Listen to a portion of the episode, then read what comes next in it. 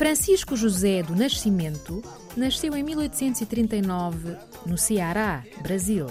Foi pescador, jangadista, membro e diretor da Sociedade Cearense Libertadora. Juntamente com outros jangadistas, tomou a iniciativa de bloquear o transporte de escravos para outras regiões do Brasil.